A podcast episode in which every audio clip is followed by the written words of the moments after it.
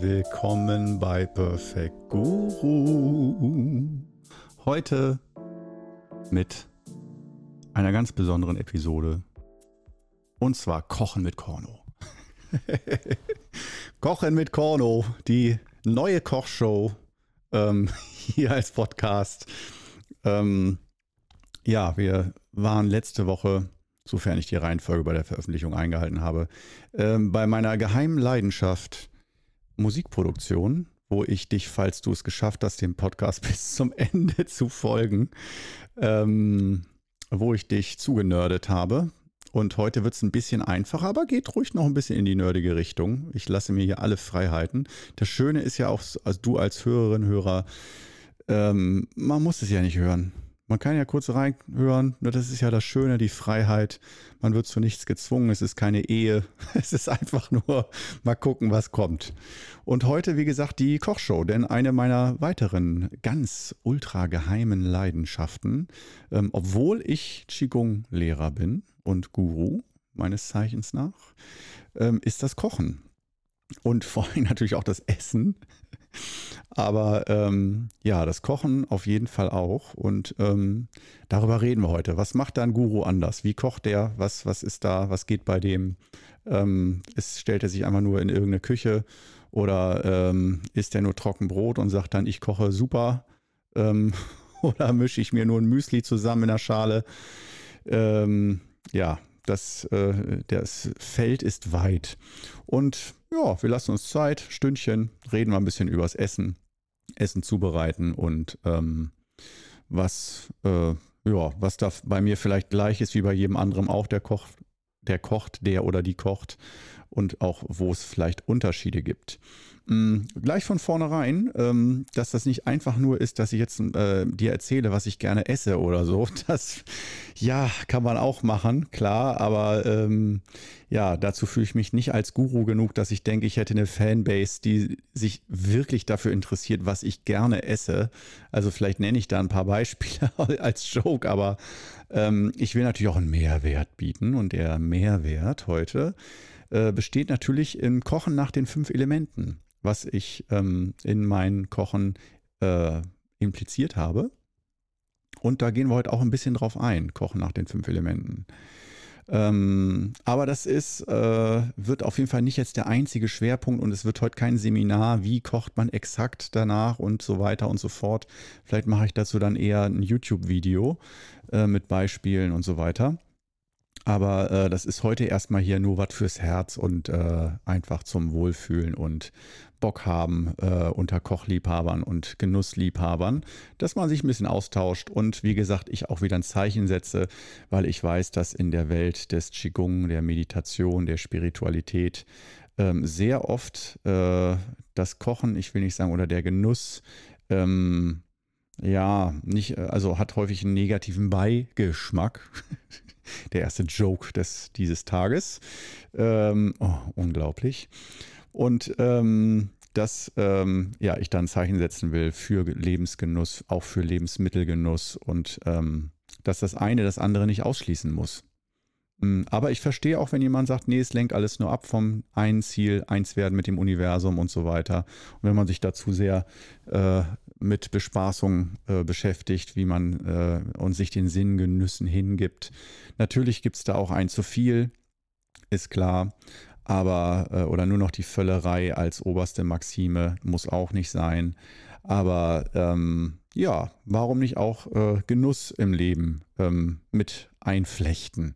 Und ich finde, Kochen und Essen ist, ist was, was, denke ich, sehr viele nachvollziehen und äh, nachvollziehen können und was man mit vielen teilen kann. Und äh, wie gesagt, Kochen nach den fünf Elementen gehen wir heute ein bisschen drauf ein. Wie koche ich so? Äh, und wie gesagt, was ist gleich, was ist anders? Also erst einmal so von der äh, von der Kochkultur her, deutsche, bayerische, österreichische Küche, ja, mag ich auch ganz gerne. Kochen jetzt und Essen natürlich auch. Ähm, aber natürlich Spanisch, Italienisch und Indisch ähm, ist bei mir ganz groß geschrieben. Chinesische Küche komischerweise nicht.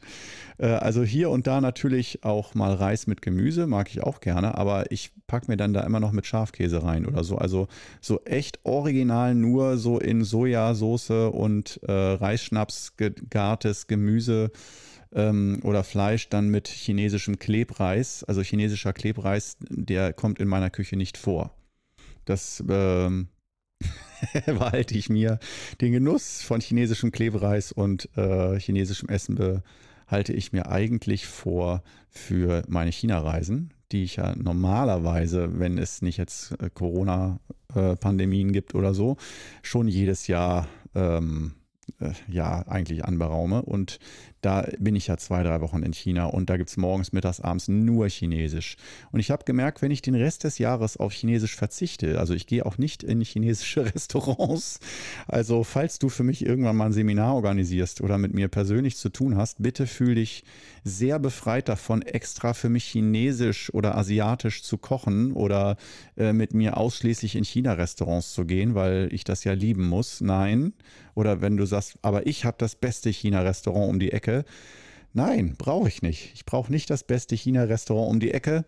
Also das ist äh, definitiv mal vielleicht meine energetische Heimat China, aber nicht die kulinarische.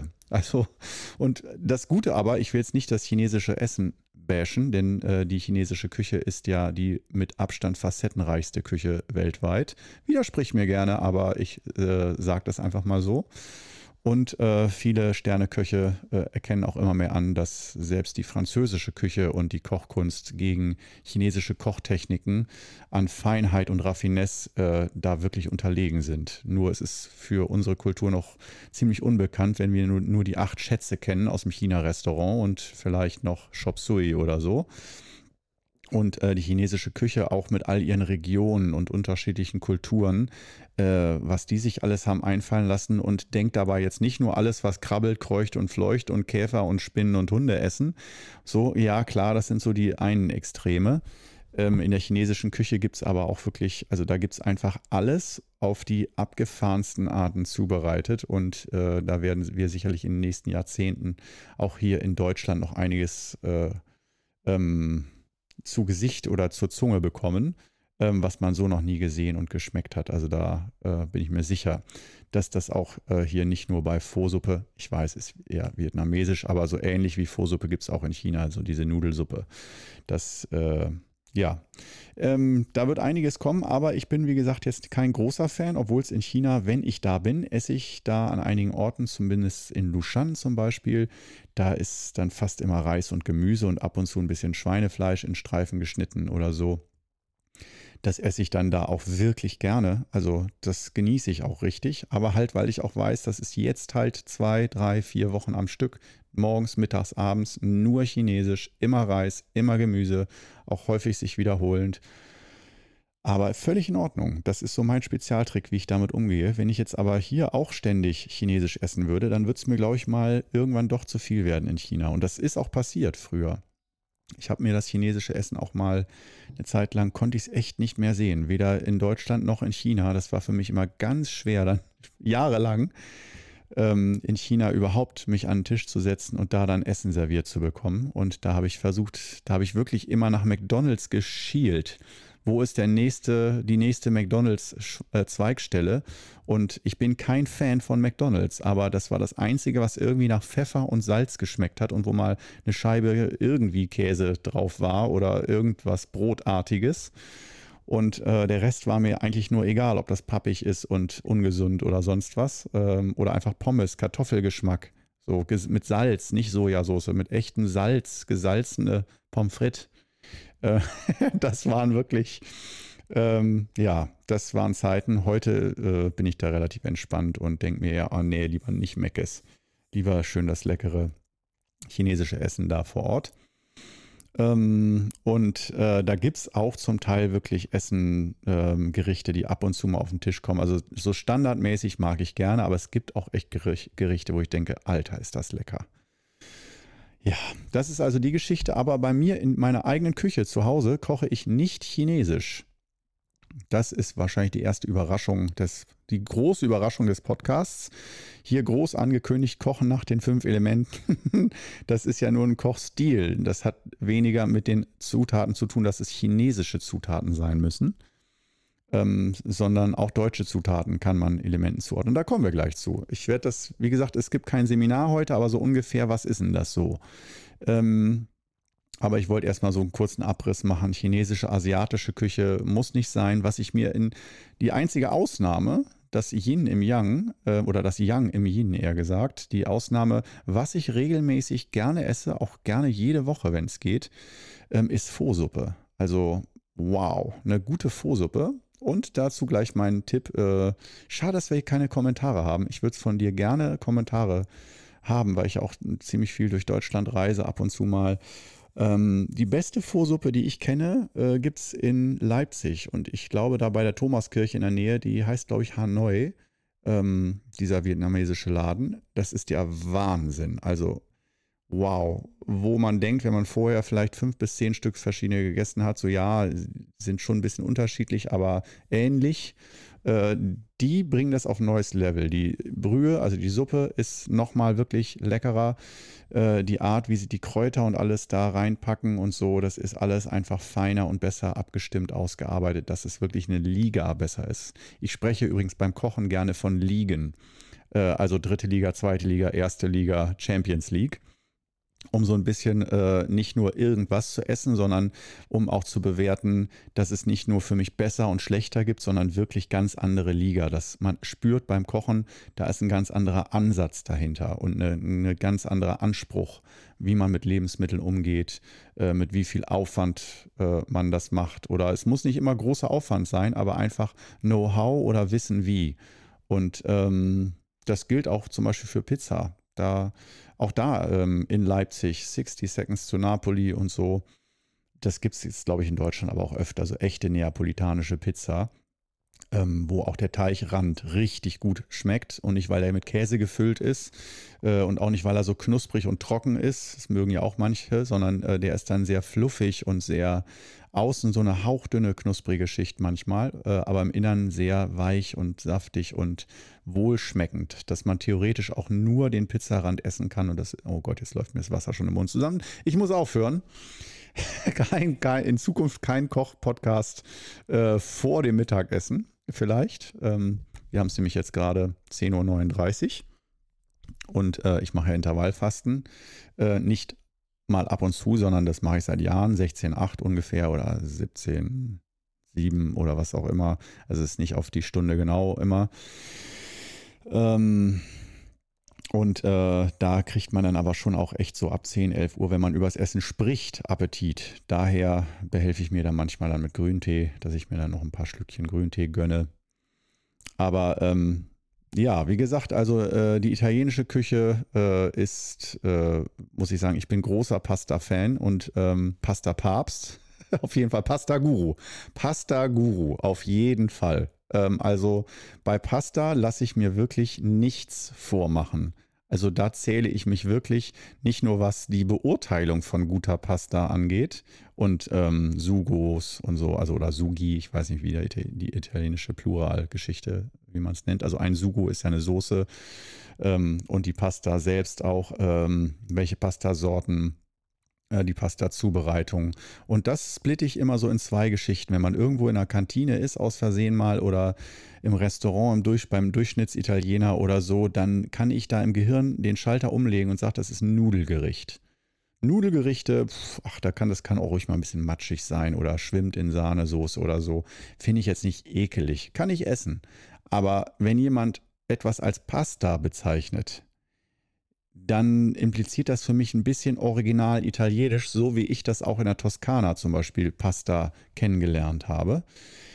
Und ähm, wo selbst in den allerletzten Schuppen servieren sie dir eine Pasta, die aus meiner Sicht göttlich ist. Also wow, ich habe da in der Toskana war ich bestimmt in 30 verschiedenen Lokalitäten mindestens schon wahllos und nicht nur nach TripAdvisor oder so.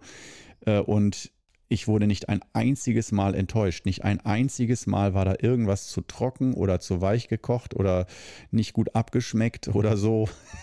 Selbst in so, einer, in so einem Hostel, wo ich äh, auf einer Kursfahrt gewesen bin, vor zig Jahren in Florenz selber, die haben nur Dreck gekocht, wirklich. Das war das aller mit das schlechteste Essen und Frühstück und alles, was es überhaupt gab.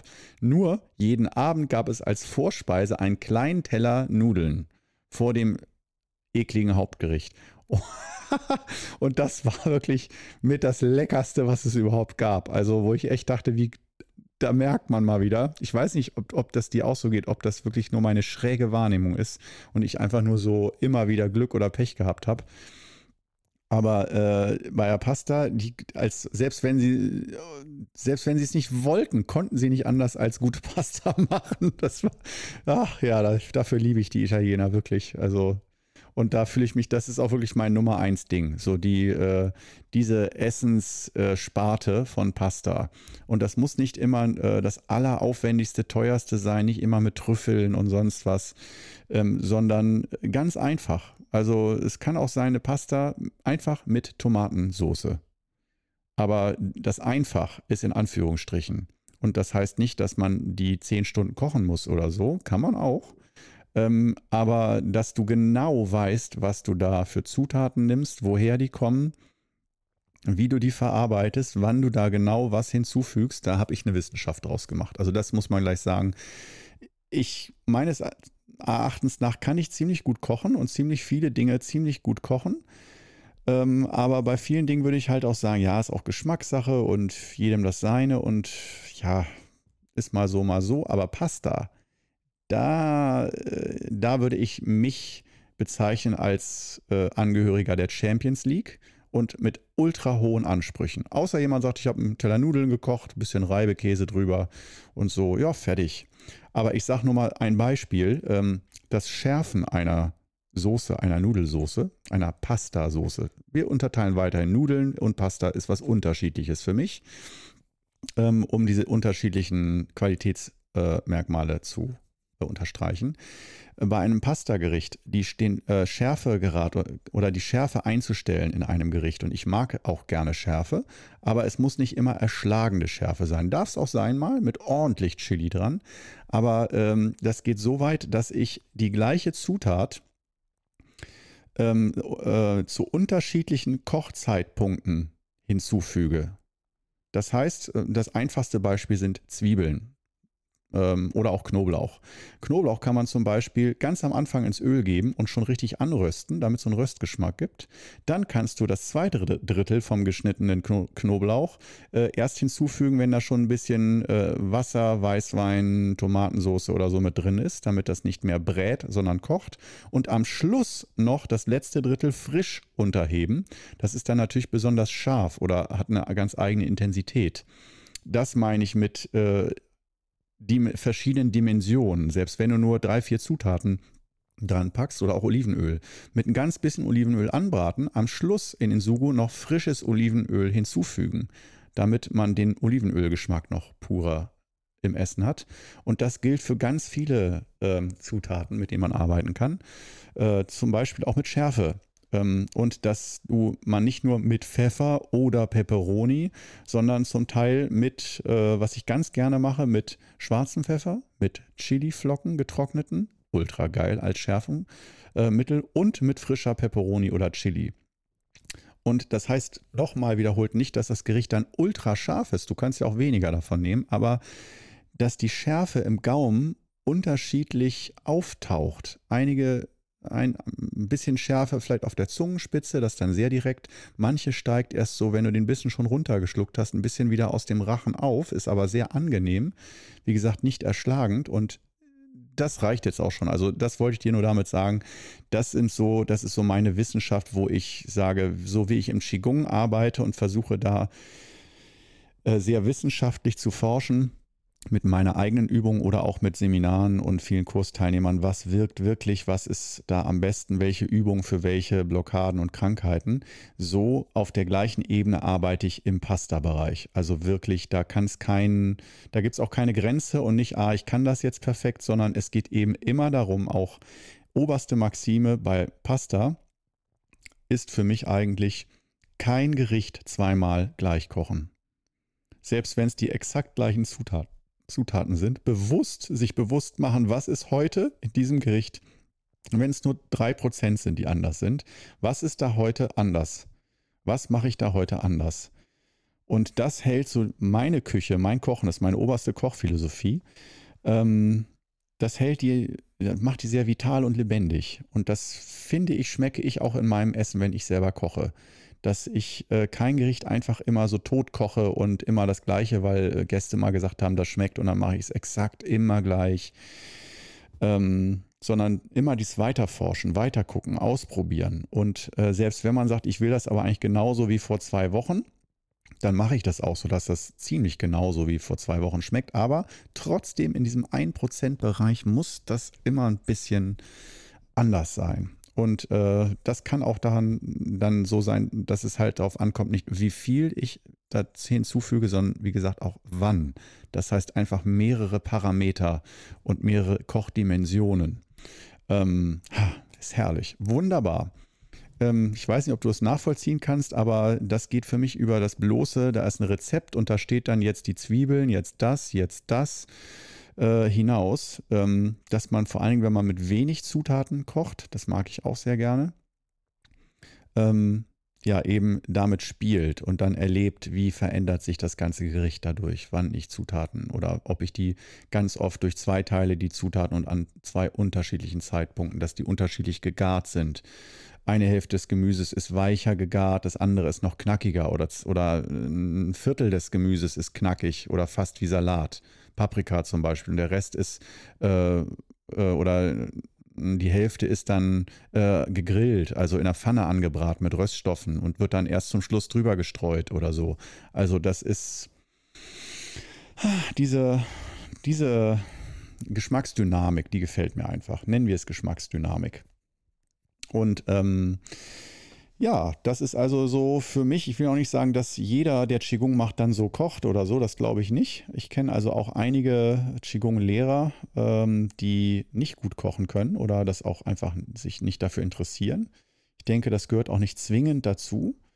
Aber ähm, es kann doch auch durchaus dazu gehören, dass man sich mit Ernährung zumindest bewusst auseinandersetzt. Und dazu auch gleich wieder der Hinweis, ähm, ich achte, man wird ja denken jetzt bei Perfect Guru, Qigong, Gesundheit, dass ich dann, ha, und selber kochen ist ja so gesund, unverarbeitete Lebensmittel und so ähm, und alles selber machen, ach, so schön gesund und er spricht von Gemüse und Paprika und so.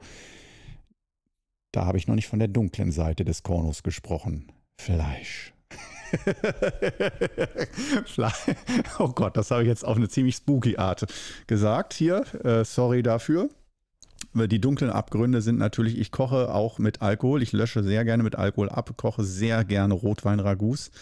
Äh, am liebsten mit Biofleisch von um die Ecke. Äh, also wirklich, da habe ich jetzt so eine Connect zu einem äh, Bauern, äh, der nur ganz selten einzelne Rinder dann schlachtet, selber, die da groß geworden sind, auf einer großen Weide da habe ich ganz großes Glück. Das Fleisch schmeckt ganz anders. Es ist nicht vergleichbar mit Supermarkt, auch nicht mit Bio-Supermarktfleisch.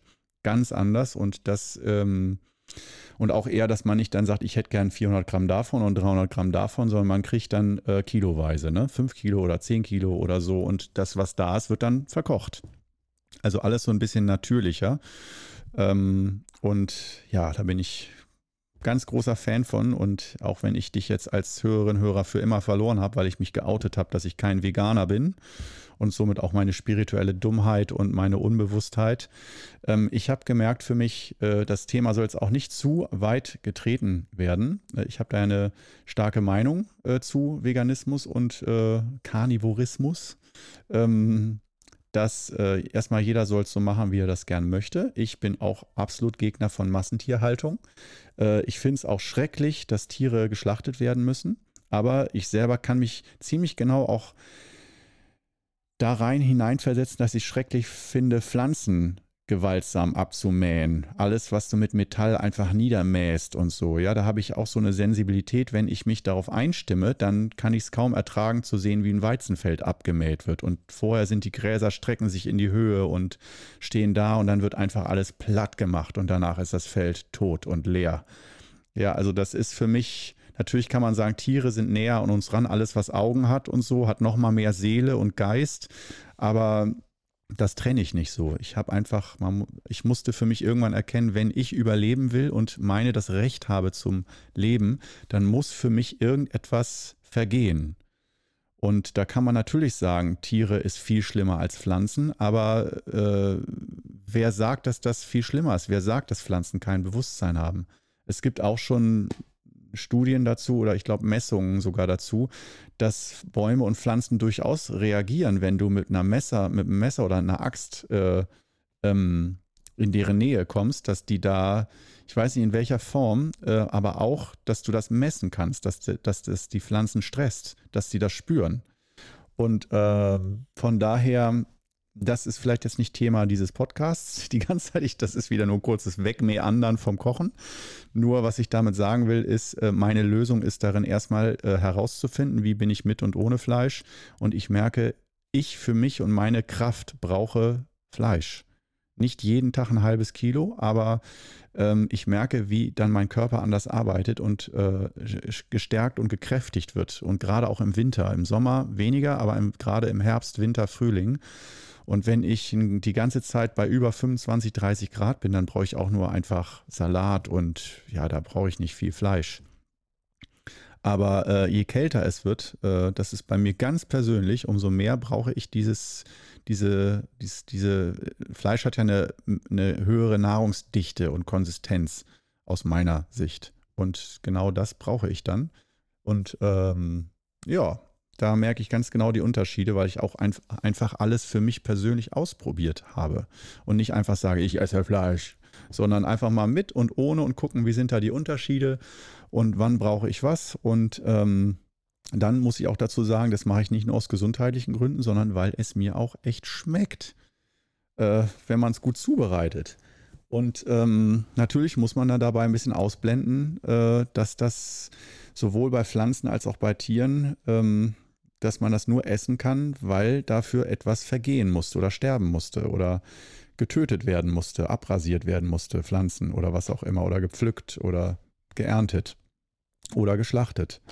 Und ich habe das für mich so gelöst, werden wir das Thema jetzt langsam abschließen, damit wir auch noch zum Kochgenuss kommen, ähm, dass ich versuche, erstmal mit den Lebensmitteln, mit denen ich arbeite, respektvoll umzugehen und vor allen Dingen das Essen zu genießen. Das ist für mich so eine Sache, nicht einfach achtlos, äh, also auch ich habe schon vorm Fernseher mal gegessen und so, aber trotzdem dieser Essensgenuss nicht einfach nur äh, essen, ja, irgendwie, sondern das wirklich respektieren und schät zu schätzen wissen. Und auch wenn ich Fleisch esse, dass ich das wirklich zu schätzen weiß und am liebsten mit Menschen das zusammen genieße, mit denen ich auch darüber spreche, wie kostbar das ist, wie lecker das ist ähm, dass es was Besonderes ist, etwas zu essen zu haben. Auch wenn das eigentlich in unserer Gesellschaft überhaupt nichts. Es gibt nichts nicht Besonderes als Essen. Jeder hat Essen eigentlich. Also jetzt kannst du mir widersprechen und sagen, auch in Deutschland hungern Menschen. Ja, ich, ich hoffe, du weißt, was ich meine, dass der Hunger sich in Deutschland doch eher in Grenzen hält und wenn man auf die Straße guckt, eher äh, die Leiber, die dort herumlaufen, eher den Anti-Hunger ausdrücken. Ähm, oder eher Hunger auf einer ganz anderen Ebene, auf einer psychisch-seelischen Ebene. Und ähm, ich selber kenne auch von mir die Wampe, also dass ich äh, oft zu viel gegessen habe. Und auch Stressessen kenne ich auch, äh, eben wenn das Essen so positiv besetzt ist, als so positives Genusserlebnis, dass ich da selber auch gemerkt habe, wenn ich viel Stress hatte, zu viel Arbeit, auch als Qigong-Guru oder gerade als Qigong-Lehrer, ähm, dass ich das dann auch mit Essen kompensiert habe. Oder halt sage, ja, wow, harter Arbeitstag, langes Seminar äh, oder auch viele Energiemassagen und so viel Energie und Kraft verloren und dann jetzt aber auch in viel Stress und Negativität begegnet. Ja, als Qigong-Lehrer begegnest du ja nicht nur tanzenden Elfen auf grünen Wiesen, sondern vor allen Dingen kranken Menschen, die schwere Schicksale oft mitbringen und die oft unter Schmerzen leiden und hoffnungslos sind, verzweifelt sind und die dann zu dir kommen oder in deine Kurse, Seminare.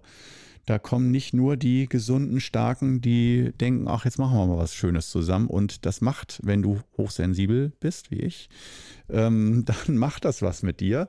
Und äh, das dann einfach alles nur, ja, da, da drückt man das dann manchmal auch weg mit Essen. Ne? Dann danach oder in Pausen, dass man dann da richtig zulangt und dann das Gefühl hat, das stärkt den Appetit. Nicht Mann, ich. Ich spreche von mir, nicht von äh, jedem Einzelnen.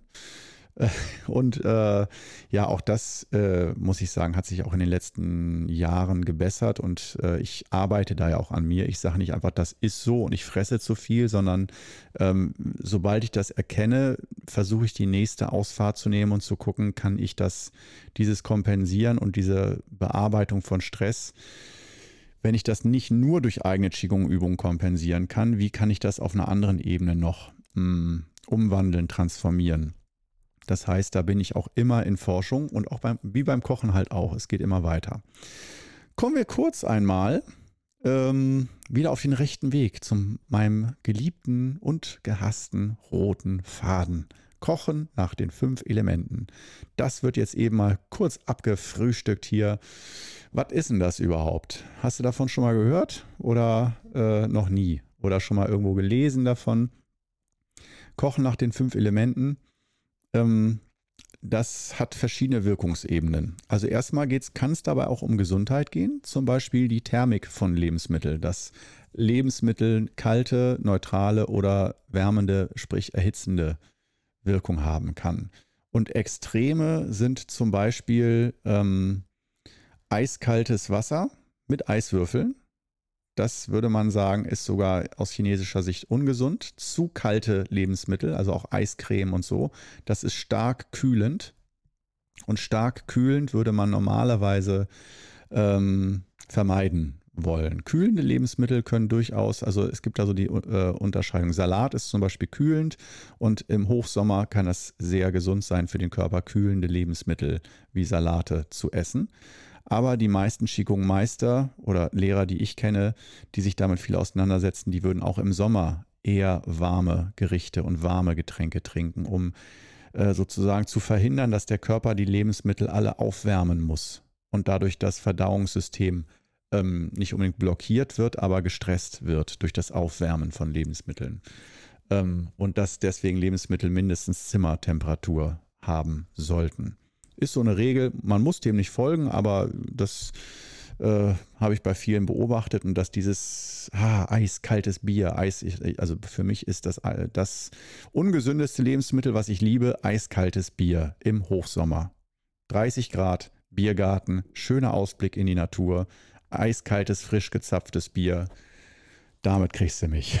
Das ist ganz schwer, da bei einer Wanderung am Biergarten vorbeizugehen und zu sagen, ach, schön, dass die Leute das genießen, ist aber nichts für mich. Nö, nö, ich, ich trinke wieder ein Schlückchen aus meiner Feldflasche, wo das Wasser drin ist, was ich mir von zu Hause mitgebracht habe.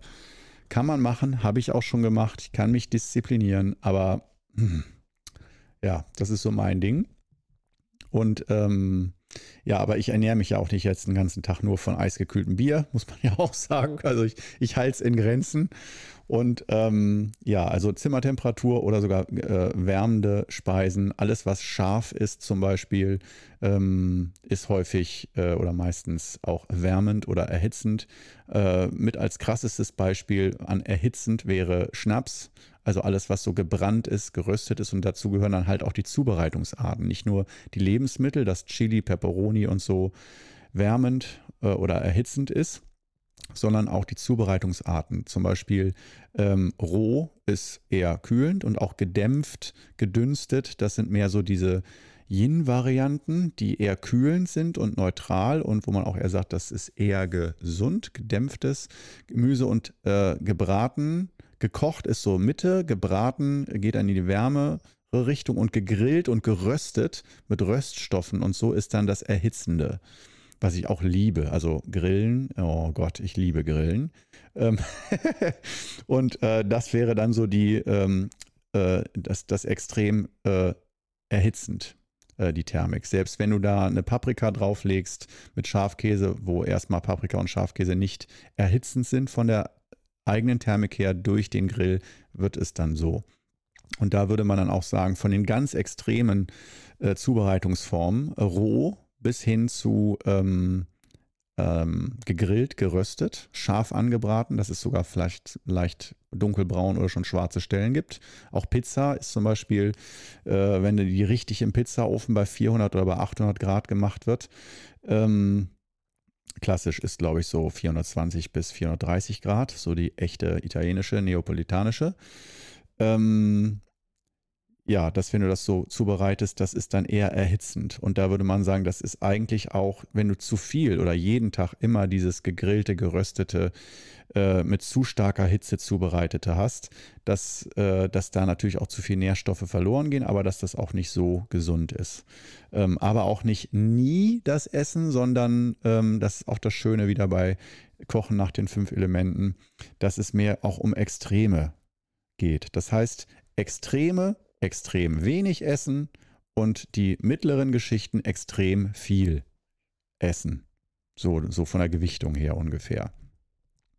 Und ähm, das heißt auch Backofen zum Beispiel, äh, wenn man etwas lange äh, gratiniert oder sowas, alles mit zu starker oder ganz großer Hitze.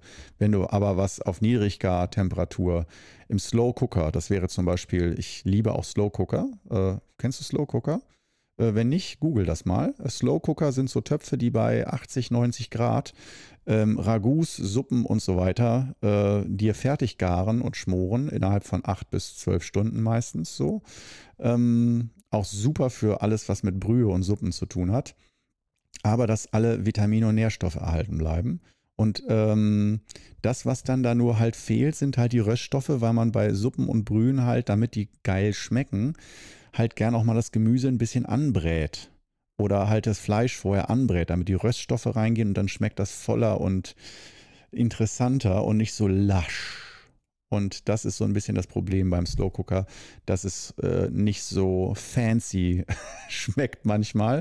Man kann mit Gewürzen natürlich viel machen, aber ein Tipp ist dann auch, meine Güte, dann röste halt die äh, Möhren an, bevor du sie mit reinpackst. Und der Rest ist halt, dass man nicht alles anrösten muss, aber so ein Teil der Zutaten kann man dann vorher scharf anbraten und so mache ich das dann häufig, um da so einen Mittelweg zu finden. Aber Slow Cooker ist zum äh, Beispiel eins äh, der Dinge, wo man ganz klar sagen kann, das ist eine sehr ultra gesunde Art zu kochen und auch sehr einfach, weil man oft die Zutaten da einfach so reinwirft und das von selber kochen lässt. Und es kann trotzdem sehr lecker sein. Man muss halt dann ein Gefühl fürs Würzen haben. Ne? Wie viel Gewürze tue ich, tue ich da dran und so. Aber ähm, ich bin ja eh so ein äh, Suppenfan. Ähm, und äh, lebe jetzt schon seit geraumer Zeit so, dass, äh, wenn du dich mal fragst, wie ernährt sich denn eigentlich so? Ja, ist ja toll, dass der auch manchmal Bier trinkt oder so, aber ähm, ich versuche mich ja selber mal zu bashen, deswegen erzähle ich so viel übers Bier. Da könnte man den Eindruck äh, gewinnen, ich würde jeden Tag mir zwei, drei Liter Bier reinfahren, so als meine Schwäche. Das stimmt nicht. Das ist für mich, Bier ist für mich Ausnahme, sprich einmal in der Woche oder so, manchmal zweimal in der Woche, wenn das Wetter gut ist. Ähm, und da achte ich eigentlich auch darauf, dass es nicht zu viel wird mit dem Bierkonsum. Ähm, aber wenn man jetzt fragt, wie isst du denn normal? Äh, isst du morgens eine Scheibe Brot oder was? Das hast du ja schon gehört. Ich mache Intervallfasten. Das heißt, ich esse, mein normaler Essensalltag, äh, der des Perfect Guru ist 12 Uhr Mittagessen oder 12.30 Uhr, je nach Tag.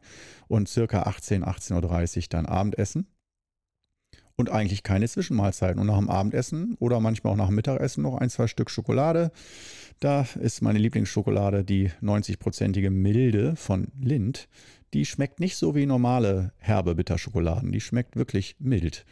Äh, aber halt ist für mich so der perfekte Kakao- und Schokoladengeschmack. Ganz zentriert und lecker und oder auch noch die von Haché, die Premier Cru, 88 Prozent. Es gibt zwei 88-prozentige, nicht die in der schwarzen Packung, die in der roten. Äh, die schmeckt so fast wie Mürbeteig so butterig und weil halt der Kakaobutteranteil so hoch ist.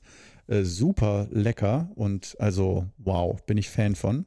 Das ist meine Süßigkeit, aber halt ohne Zucker eigentlich.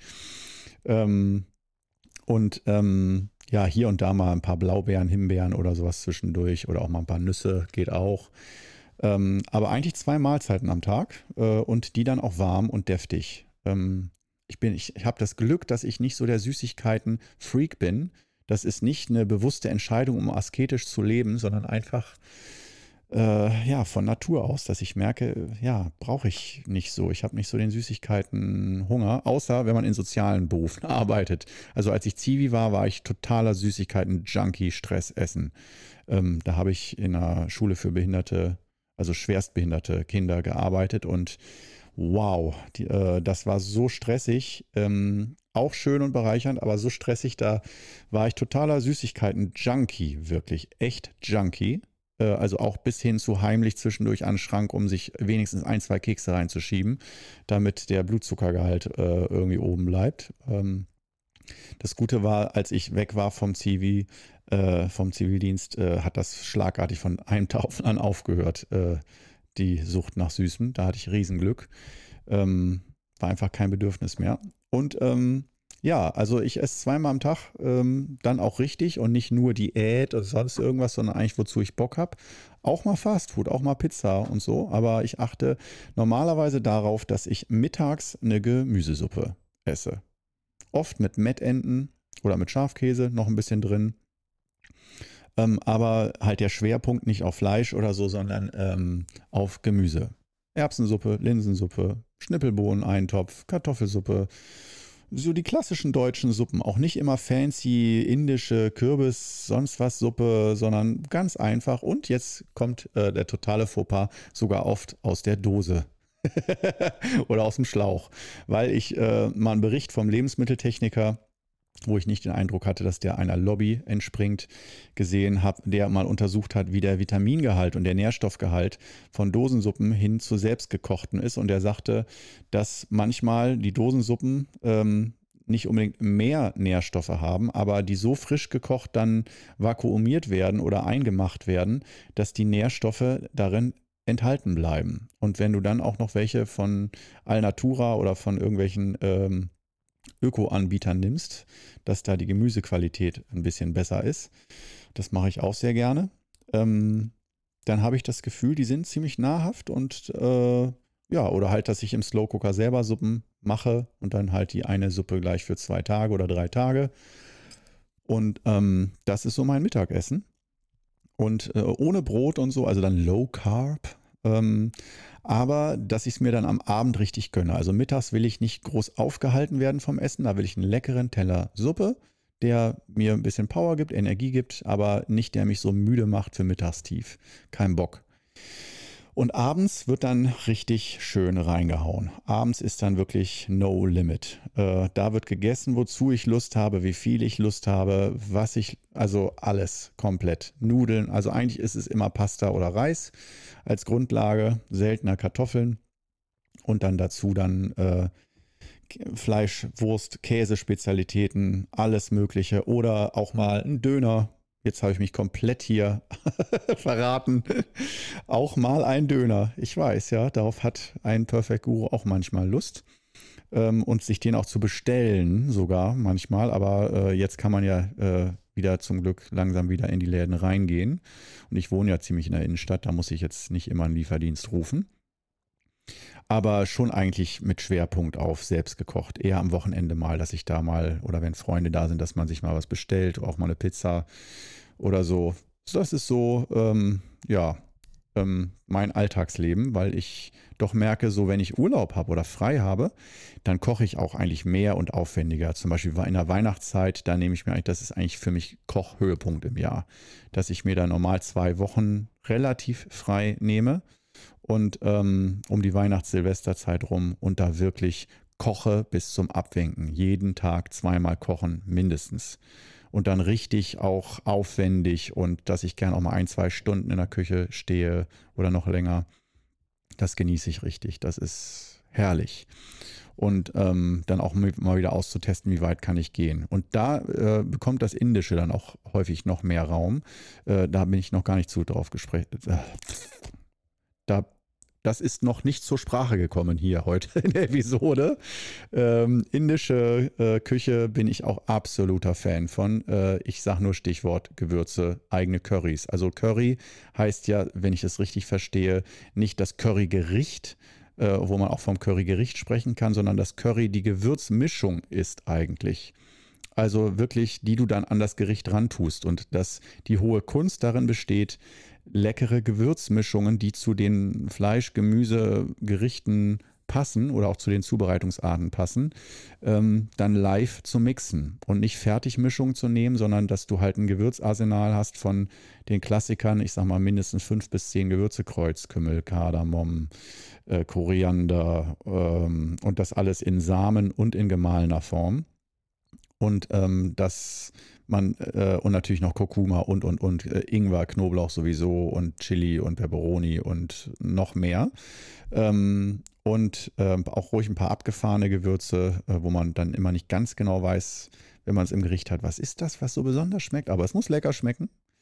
Und ähm, ja, das, da bin ich auch wirklich kompletter Fan von. Das ist wirklich wow. Also Indisch war, als ich das erste Mal in meinem Leben Indisch in Berlin gegessen habe, Erleuchtung pur. Da dachte ich wirklich, das darf nicht wahr sein. Was passiert da auf meiner Zunge? Und das, da wusste ich, das muss ich lernen, wie man das macht. Ich will das nicht ab und zu mal im Restaurant essen. Das muss ich selber herstellen können, sowas. Und nicht mit fertigen Currypasten, sondern wirklich selber exakt wissen, wie macht man das genau. Das ist die Geschichte. Ähm, wir kommen aber jetzt nochmal, weil wir schon in der 46. Minute sind. Ich fange schon an, schneller zu sprechen, um mehr Inhalt reinzukriegen. Wir kommen zum roten Faden zurück. Kochen nach den fünf Elementen. Mm, wir hatten also die Thermik eben abgehakt. Und dann gibt es aber auch noch die Spezialität, dass jedes, ähm, Lebens, jedes Lebensmittel einem Element zugeordnet werden kann. Manche sind auch ein bisschen doppelt vertreten und so. Ich nenne mal ein paar Beispiele für die fünf Wandlungsphasen-Elemente. Ich wiederhole das kurz mal. Die sind ja Holz, Feuer, Erde, Metall und Wasser. Und ich nenne mal ein paar Beispiele, was so für Lebensmittel zu dazugehören. Also grob sagt man, Holz ist das, was sauer schmeckt, Feuer, was bitter schmeckt, Erde, was süß schmeckt, Metall, was scharf schmeckt und Wasser, was salzig schmeckt. Aber auch das stimmt nicht immer exakt überein. Ich nenne mal ein paar Beispiele. Äh, Holz ist zum Beispiel, klar, Zitrone, Zitronensaft, ähm, aber auch Nudeln, Pasta gelten als sauer, als Holz. Ähm, dann, was haben wir noch bei Holz? Weißwein zum Beispiel als Alkoholiker. Äh, nicht Alkoholiker, sondern Alkoholiker. Ähm, ähm, als Alkoholiker äh, Weißwein bin ich jetzt meistens nicht so ein Fan von, aber zum Kochen gerne. Ich lösche gerne mit Weißwein ab, um so ein bisschen feinen Geschmack reinzubringen. Ähm, dann kommen wir weiter zum Feuer, bitter. Ähm, dazu kann gehören Paprika, äh, edelsüß, scharf gehört zum Metall, äh, edelsüß Paprika, dazu gehört Basilikum zum Feuer, dazu gehört heißes Wasser, ist auch Element Feuer. Ähm, so Salate, Bittersalate äh, sind, äh, gehören dem Feuerelement an. Ähm, ja, dann gehen wir weiter zum Erdelement. Erdelement ist ganz viel, fast alles, was aus der Erde wächst. Also äh, Kartoffeln, Möhren, Bohnen, Olivenöl, also fast alle Pflanzenöle sind äh, dem Erdelement zugeordnet. Butter, Käse ist fast immer dem äh, Erdelement zugeordnet. Also ganz viel gehört dem Erdelement an. Und man sagt auch, man sollte von allen Elementen nicht zu viel essen, außer Erdelement. Da kannst du unendlich reinhauen. Und ansonsten, dass man auch ein bisschen guckt, von welchem Element esse ich am liebsten vielleicht oder vielleicht zu viel, zu extrem. Und da gibt es dann zum Beispiel das Buch von Barbara Temeli, Kochen nach den fünf Elementen. Da ist so ein super geiles Poster. Das gibt es bestimmt auch auf Google irgendwo als Bild oder so. Kannst du mal googeln. Habe ich jetzt leider nicht vorbereitet für, diesen, für diese Episode und wo einfach mal alle Nahrungsmittelgruppen da stehen und welche Nahrungsmittel zu welchem Element so auf einen Blick. Und dann sieht man schon, was man so für ein Typ ist, was man besonders gerne isst und vielleicht wovon man zu viel isst. Und dann kann man da auch Rückschlüsse dann auf Organe wiederziehen, ob man damit Organe unterstützen kann, Schaden, Schaden zufügt und so weiter. Ähm, kommen wir aber weiter zum Metallelement. Metallelement ist Geschmack scharf und das sind natürlich alle scharfen Gewürze, die dazugehören. Reis gehört zum Beispiel zum Metallelement Kohlrabi, äh, also auch Lebensmittel, die weiß sind. Gemüse, was die, eine weiße Farbe hat, ist häufig Metallelement. Also Farbe kann auch eine Rolle spielen. Ähm, und ähm, ja, was haben wir dann noch? Äh, Schnaps ist auch zum Beispiel Metallelement. Oder nee, Schnaps ist äh, Feuerelement zugeordnet. Ähm, obwohl es ja eigentlich scharf ist vom Geschmack her. Ähm, dann haben wir noch äh, das Element Wasser als letztes, ähm, Geschmack salzig. Dazu gehören zum Beispiel eigentlich alle Fisch- und Meeresfrüchte-Geschichten. Das ist jetzt nicht so mein Ding, das äh, mag ich nicht so gerne. Ähm, dann haben wir natürlich Salz als Gewürz, klar, ist äh, gehört Wasser. Dann einfach Wasser, kaltes oder Zimmertemperatur Wasser ist Wasserelement. Ähm, Sojasauce zum Beispiel auch und ähm, Bohnen. Ähm, oh, die habe ich eigentlich dem Erdelement zuordnet. Ich glaube, Bohnen äh, sind doch eher, also so dicke Bohnen und Kidneybohnen und so, äh, dem Wasserelement zugeordnet. Und mehr so Schnittbohnen, grüne Bohnen sind mehr dem, soweit ich mich erinnere, dem Erdelement zugeordnet. Ähm, ja, aber auch da wird es unterschiedliche Zuordnungen geben, je nachdem, wen man fragt. Also es kann auch sein, zum Beispiel, dass jemand Schnittbohnen dem Holzelement zuordnet, weil sie grün sind von der Farbe oder so. Ähm, aber das waren jetzt nur so ein paar Beispiele und äh, jetzt kommt das Spannende.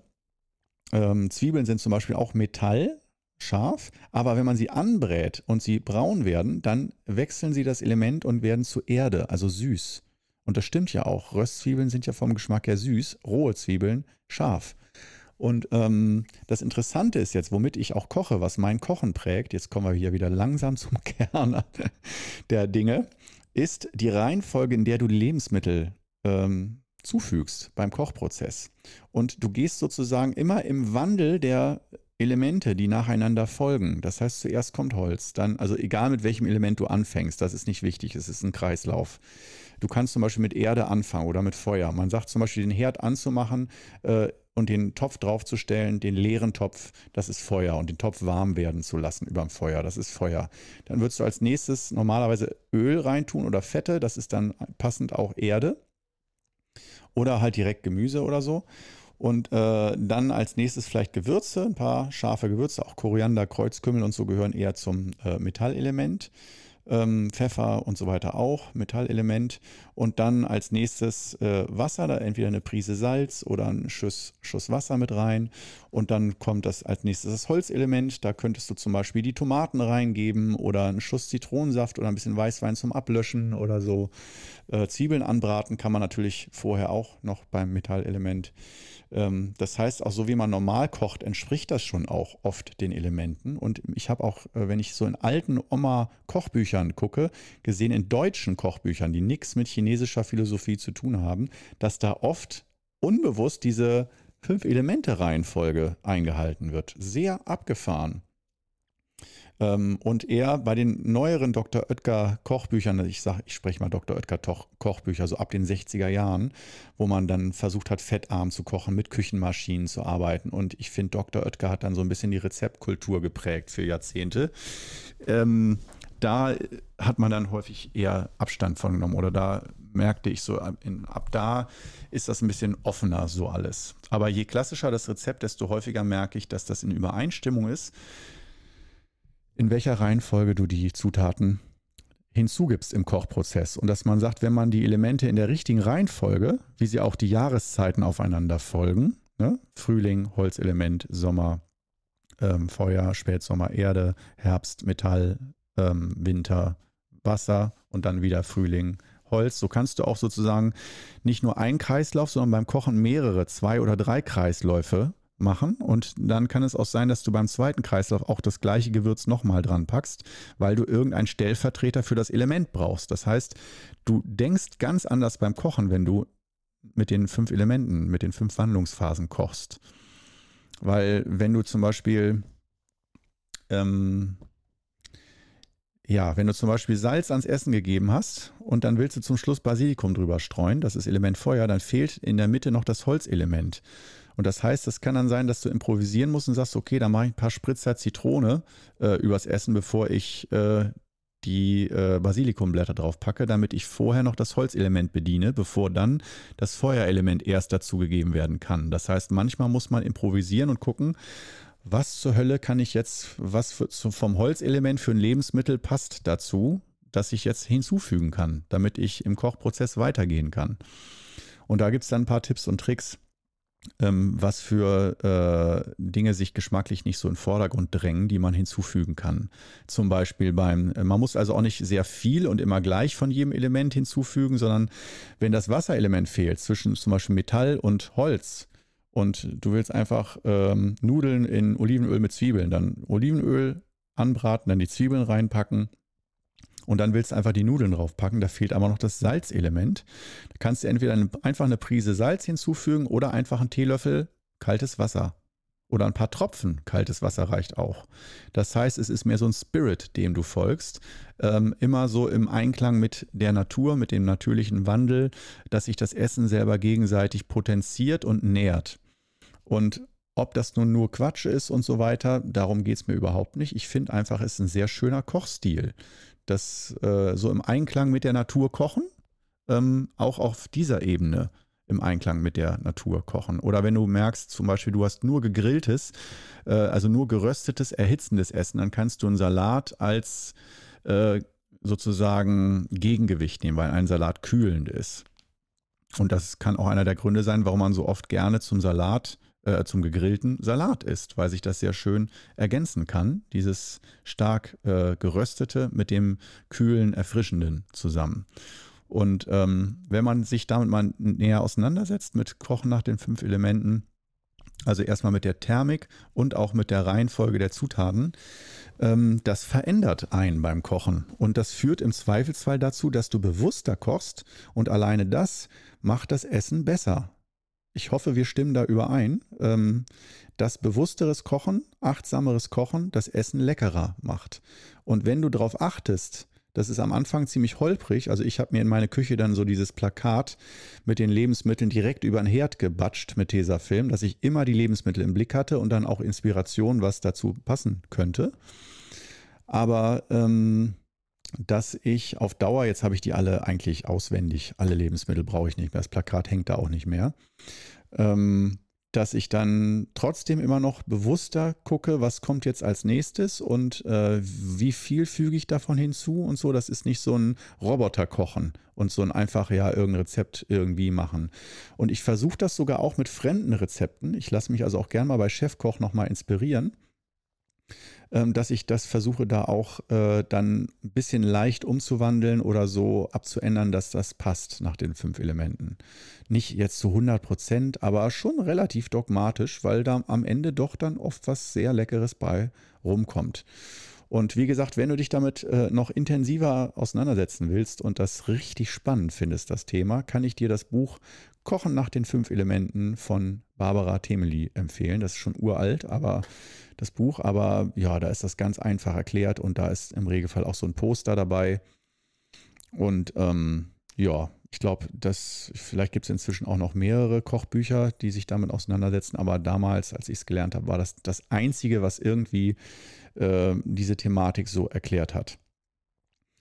Gut, damit haben wir es ja eigentlich schon. Jetzt hast du ziemlich mitgekriegt, was ich, wie ich koche, wie ich äh, ähm, ja, wie ich so im Alltag esse und Lebensmittel konsumiere. Viel ein ganz offener Einblick äh, in mein Leben. Äh, ich habe damit aber eigentlich auch gar kein Problem. Ich hoffe, du hast mich jetzt nicht, wenn du jetzt Veganer bist und ans Tierwohl denkst. Ich bin, was Massentierhaltung angeht, voll auf deiner Seite äh, und bin bereit, da auch wirklich weniger Fleisch zu essen und ähm, qualitativ hochwertigeres im Sinne von dem Tierwohl. Ähm, man muss nicht Tiere quälen, um Fleisch essen zu können. Und ähm, ja, ansonsten hm, steht für mich auf jeden Fall äh, an oberster Stelle doch, muss ich sagen, der Genuss vom Essen. Dass es auch einfach schmeckt. Das ist für mich ganz wichtig, dass mir Essen Kraft gibt. Dazu muss es mir schmecken. Und manchmal beneide ich das ein bisschen, dass andere einfach irgendwie essen, weil man isst, als Energiezufuhr. So alles ist egal und dass ich da oft dann höhere Ansprüche habe. Aber wie gesagt, wenn ich im italienischen Restaurant bin oder irgendwo auswärts esse, da kann ich meine Ansprüche schon ziemlich runterschrauben und trotzdem sagen, ja, ach, schmeckt irgendwie lecker, auch wenn das zu gefühlt zu 90 Prozent aus Geschmacksverstärkern besteht. Äh, der typische Asia-Imbiss zum Beispiel, so Gluta, Stichwort Glutamat und so. Ähm, bin ich jetzt auch kein Fan von, aber äh, ja, wenn es da mal drin ist, und ich esse das alle ein, zwei Monate mal, dann mache ich mir da keinen Kopf drum. Ja, also in dem Sinne, ähm, ich hoffe, dir hat diese kulinarische Reise heute gefallen. Hat dich nicht zu sehr schockiert. Wieder neue äh, Infos und Geheimnisse gelüftet.